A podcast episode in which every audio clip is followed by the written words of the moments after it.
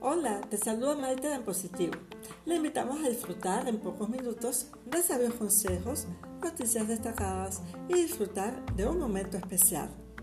Llénate de energía positiva y quédate con nosotros. Comenzamos.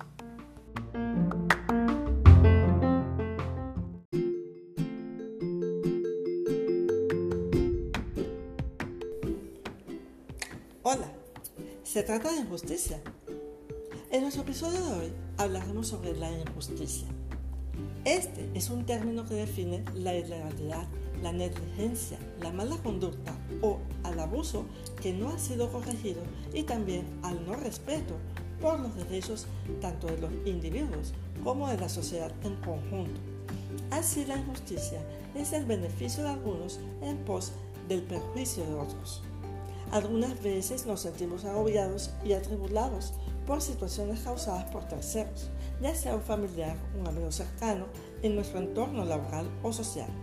Muchos hemos pasado por momentos realmente invasivos, donde tu impotencia o sentido de superioridad de quien comete algo injusto en nuestra contra nos hace retroceder o prohibirnos por simplemente miedo a las consecuencias. ¿Has escuchado la famosa frase, tú eres la piedra y eres el huevo? Esta es la forma abreviada de indicar que tú estás por debajo de alguien o que tienes menos fuerza ante una decisión y que sería mejor no enfrentar, aun cuando tú estés en lo correcto y el otro no. En resumidas cuentas, es la forma elegante de indicar que tú no tienes el poder.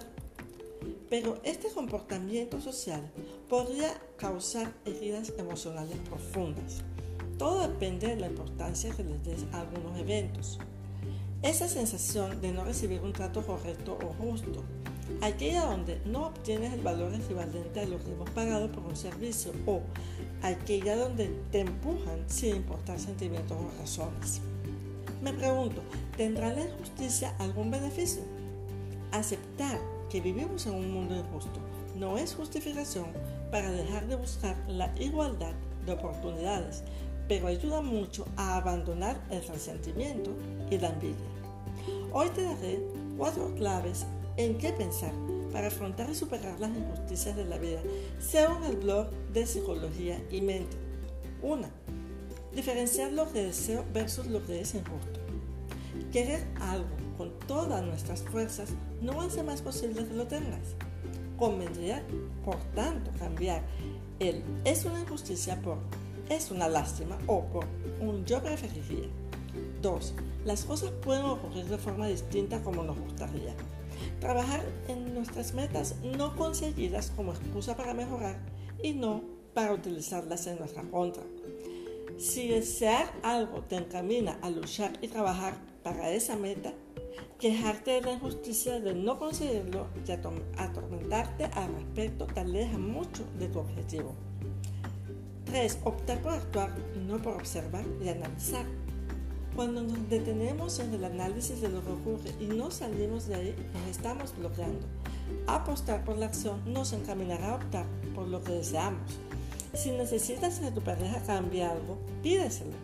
Si quieres esta plaza de oposiciones, estudia y sigue intentándolo. 4. Dejar de buscar la equidad en nuestras relaciones con los demás. Si yo elijo portarme bien con alguien y ser generoso, no puedo frustrarme reiteradamente cuando los demás no actúan como me gustaría. Si yo elijo ser generoso, tengo que tener en cuenta que es una lección personal. Hay muchas cosas que no podemos controlar, pero lo primordial es procurar que las emociones positivas tengan mayor impacto en tu vida que las negativas. Sí, Piensa que tienes el poder de controlar o darle importancia a las cosas que para ti son importantes. Convierte los momentos no favorables en retos y oportunidades de superación para alcanzar objetivos y sigue adelante.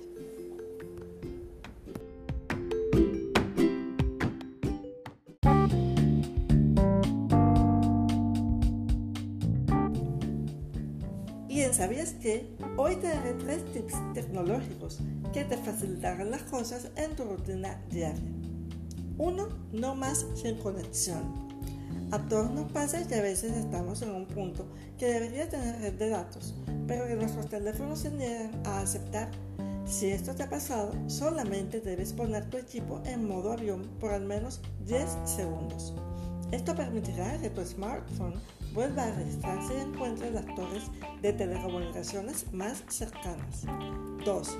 Carga tu iPhone a la velocidad de la luz.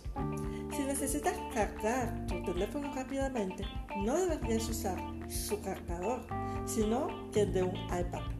Además, si pones tu equipo en modo avión, es posible que puedas llegar al 100% más fácil. Y 3. Todo lo que puedes cocinar hoy. Cuando no sabes qué cocinar, el sitio superhook.com te puede sacar de un apuro. Solamente debes ingresar todos los ingredientes que tienes en tu casa para que te diga qué platos puedes hacer. Una opción que definitivamente puede significarte un ahorro de tiempo.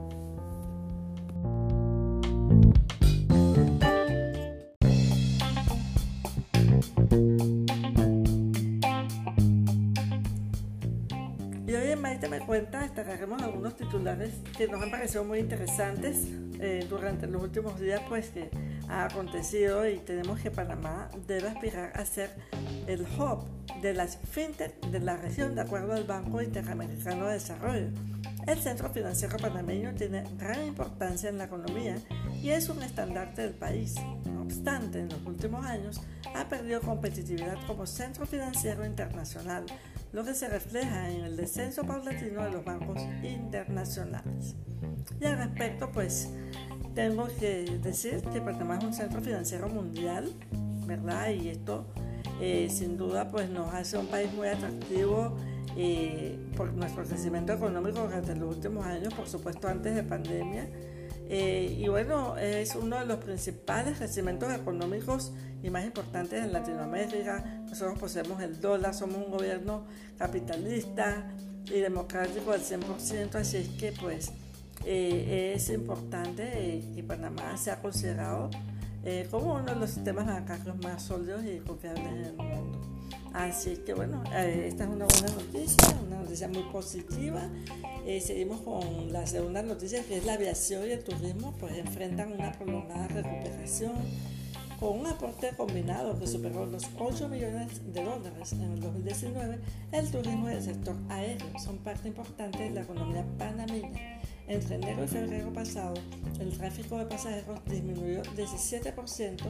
Aerolíneas como Copa Airlines recortaron el número de frecuencias. Es una noticia publicada por el diario La Prensa que nos pareció muy interesante, pues y tengo que decir al respecto eh, que, bueno, esperemos que eh, con la apertura de los restaurantes y hoteles eh, y bueno, y evidentemente la, con la disminución de casos del COVID-19 que pues hemos eh, tenido en Panamá eh, a buena hora y, alegremente pues porque realmente ha sido muy difícil toda la situación que hemos vivido por causa de esta pandemia.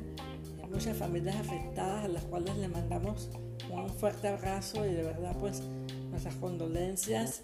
y bueno, esto puede, puede aumentar lo que es la confianza de la gente y que cada vez más se atrevan a visitar los restaurantes, así como también pues la, el gobierno debe enfocarse y las entidades pues eh, de, turismo eh, en lo que es la promoción internacional del país para incentivar el turismo y que esto afecte positivamente pues lo que son la ocupación de los hoteles y la realización de eventos. Y por último tenemos en noticias internacionales que los expertos confían en la vacuna de AstraZeneca. La vacuna AstraZeneca es segura. Según la Agencia Europea del Medicamento, Alemania, Francia, Italia y España volverán a inyectarla. La autopsia de una profesora fallecida en Marbella asegura que la muerte no tuvo relación con la vacuna, pero la detección de varios casos de trombosis la ha puesto en el punto de mira. Los expertos siguen confiando en ella. Este tema de la vacuna es realmente delicado, estamos hablando de, la vida, ¿verdad? De los seres humanos, eh, es un tema de salud eh, fuerte, eh, ha sonado mucho en los últimos días, pues se han suscitado casos en Dinamarca donde hay pacientes pues que han tenido algunas reacciones eh, que, de coagulación y demás y esto ha causado eh, temor en la población panameña y en el mundo. Aquí en Panamá pues hay muchos comentarios de personas indican pues que no se quieren poner esta vacuna eh, y bueno esto ha infundido terror y resistencia a, la vacuna que dicho sea de paso el gobierno ya anunció que de Panamá eh, va a recibir las, dosis pues que pidió de esta casa farmacéutica y bueno considero que el gobierno debe asegurarse de que la vacuna sea bien probada en otros países antes de aplicarla a nuestros ciudadanos.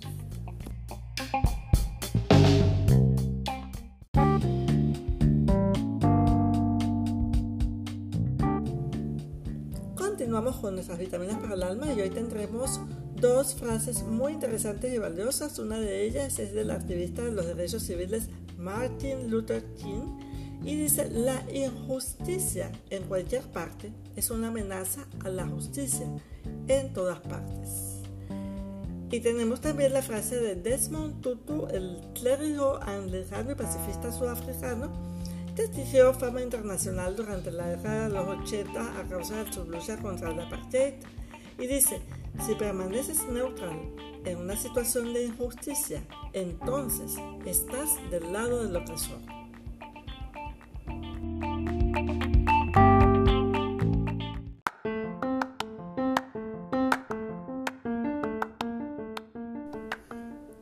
Nos despedimos por hoy y recuerda manejar todo con equilibrio. Procura ser justo con los que te rodean y medita en Proverbios 6, 16 al 19. Seis cosas hay que odia el Señor y siete son abominación para él. Los ojos soberbios, lengua mentirosa, manos que derraman sangre inocente, un corazón que maquina planes perversos, pies que corren rápidamente hacia el mal, un testigo falso que dice mentiras y el que siembra discordia entre hermanos. Te deseo una excelente semana. Hasta la próxima.